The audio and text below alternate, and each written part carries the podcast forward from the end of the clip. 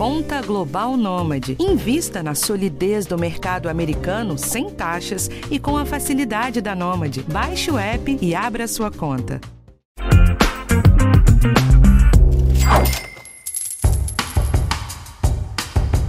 O número de brasileiros no ensino superior ultrapassou a marca de 9 milhões em 2022, segundo o último censo do INEP, que é o Instituto de Pesquisas Educacionais aqui do Brasil.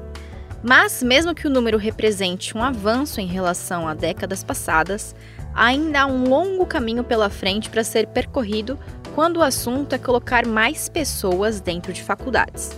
O censo do INEP aponta, por exemplo, que um dos principais desafios ainda é inserir mais pessoas de baixa renda no ensino superior. As razões para essa dificuldade são diversas, mas cabe destacar que a educação superior muitas vezes pode custar um dinheirão. Pensando nisso, neste episódio eu vou falar sobre como conseguir bancar a faculdade com mais tranquilidade e sem tanta dor de cabeça do ponto de vista das finanças. Eu sou a Bruna Miato e esse é o podcast de educação financeira do Geão. Para falar sobre as melhores práticas de organização financeira para bancar os estudos, está aqui comigo Felipe Chanes, da empresa de financiamento estudantil Pra Valer. Felipe, eu queria começar nossa conversa já pelos erros que as pessoas mais cometem. Quais são, com base na sua experiência, os principais erros quando falamos de grana para a educação superior? Eu concordo da gente falar primeiro dos erros, porque é a partir da a partir da gente se planejar e observar qual pode ser o, o nosso cenário no futuro que a gente consegue é, desenhar melhor a nossa estratégia hoje e alcançar melhor e alcançar da melhor forma e da forma mais confortável o nosso objetivo lá no futuro. Hoje, qual que eu entendo que é o principal erro das pessoas é não se planejar.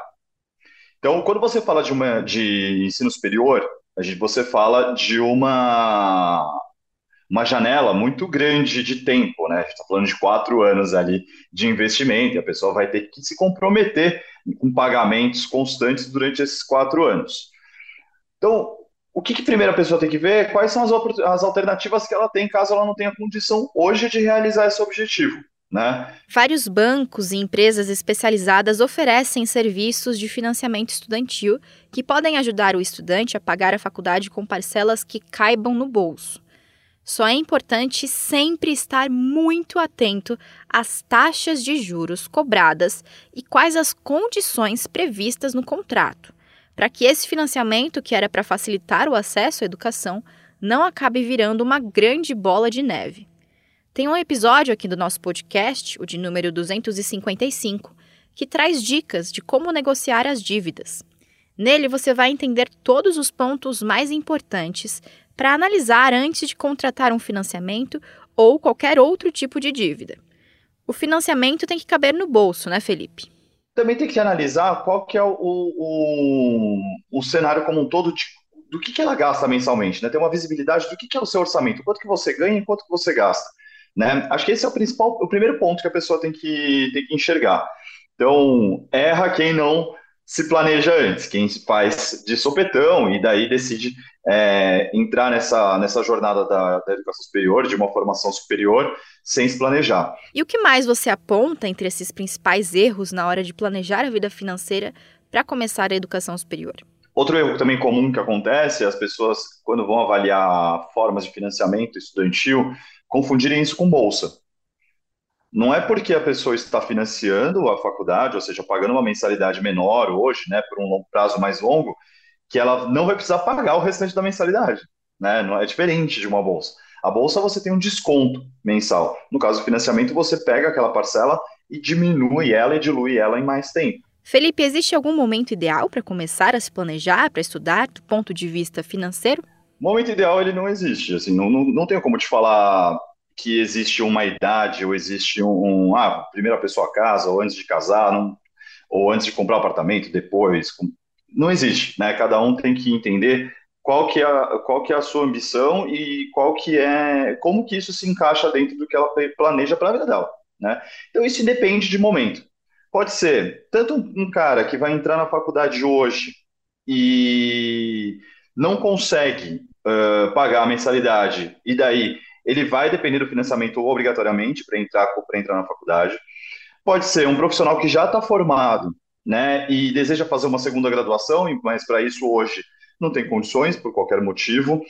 Pode ser um veterano que está dentro da faculdade hoje, que está cursando e que precisa de alguma forma reorganizar suas finanças e precisa de alguma ajuda para ganhar um fôlego dentro da sua dentro do, do seu orçamento mensal. E também tem, tem gente que acaba utilizando o orçamento como uma forma de se planejar encaixar outros objetivos enquanto está cursando a faculdade, por exemplo, fazer algum módulo no exterior, algo do gênero. É, com isso, o que que, o que que eu indico, né, que as pessoas façam necessariamente? É, primeiro, analisar o quanto que ela consegue encaixar o financiamento dentro da sua renda mensal para não se endividar. Qual é a diferença né, de financiamento e endividamento né, aqui? Né? Endividamento é quando você tem alguma parcela em atraso, de fato. Então você consegue evitar isso se planejando, certo? Espera só um pouquinho que eu já volto com o Felipe com mais dicas.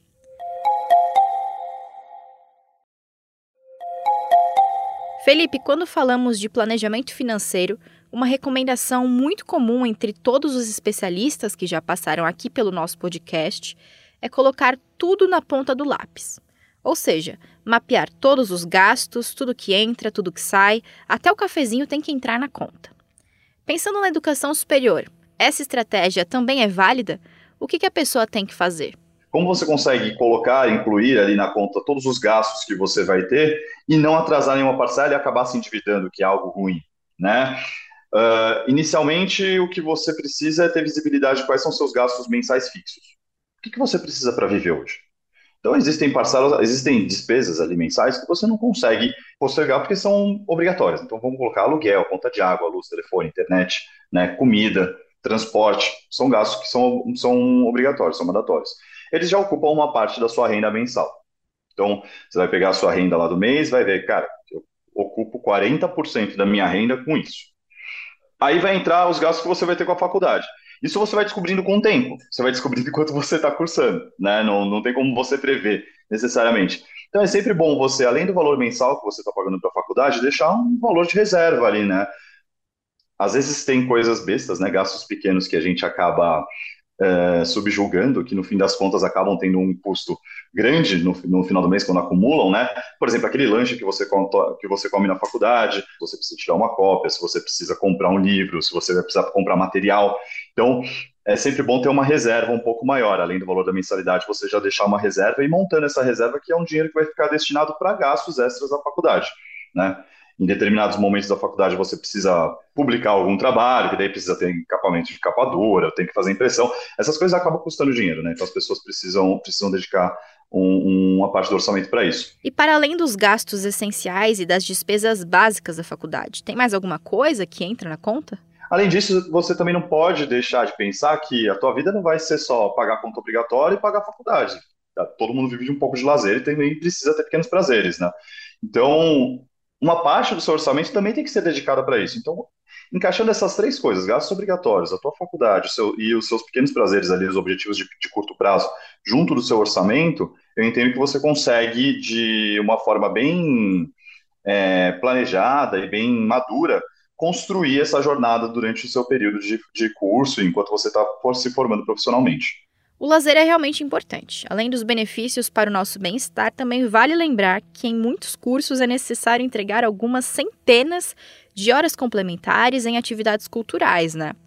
Mas dá para ter momentos de lazer sem gastar muito, né, Felipe? Tem aquela frase que é clichê, mas ela é uma verdade: cada escolha é uma renúncia.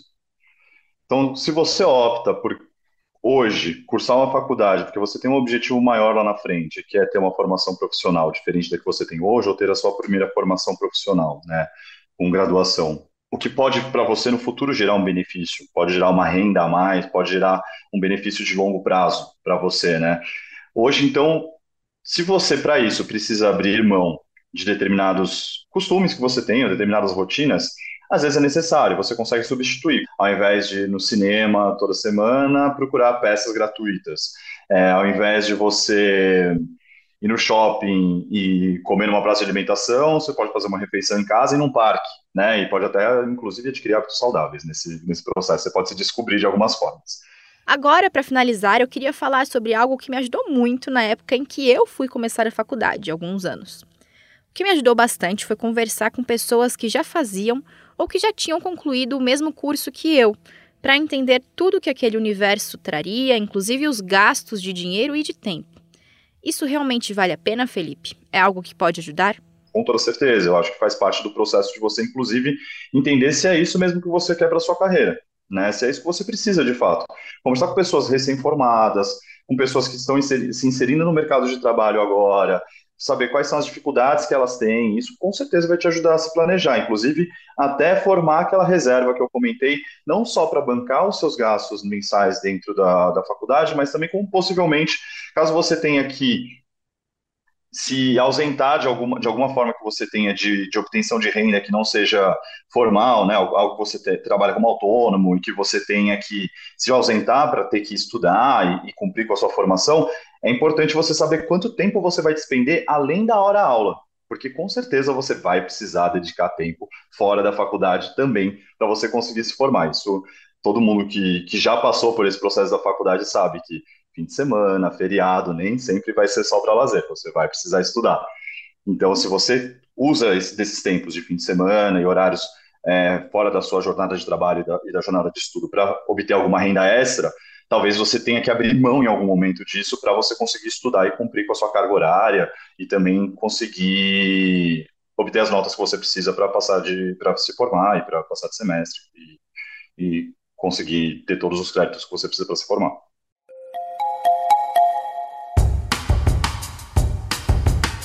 Bom, gente, esse foi o episódio de hoje e na semana que vem tem um tema diferente aqui para você. O podcast de educação financeira está disponível no G1, no Globoplay ou na sua plataforma de áudio preferida. Não deixe de seguir o podcast no Spotify, na Amazon ou de assinar no Apple Podcasts. Você também pode se inscrever no Google Podcasts, no Castbox ou favoritar na Deezer. Assim, você recebe uma notificação sempre que um novo episódio estiver disponível. E não deixe de avaliar o podcast na sua plataforma preferida. Isso ajuda esse conteúdo a chegar para mais gente. Eu sou a Bruna Miato, assino o roteiro e produção desse episódio, e a edição é do Thiago Kazuroski. Um abraço e até a próxima!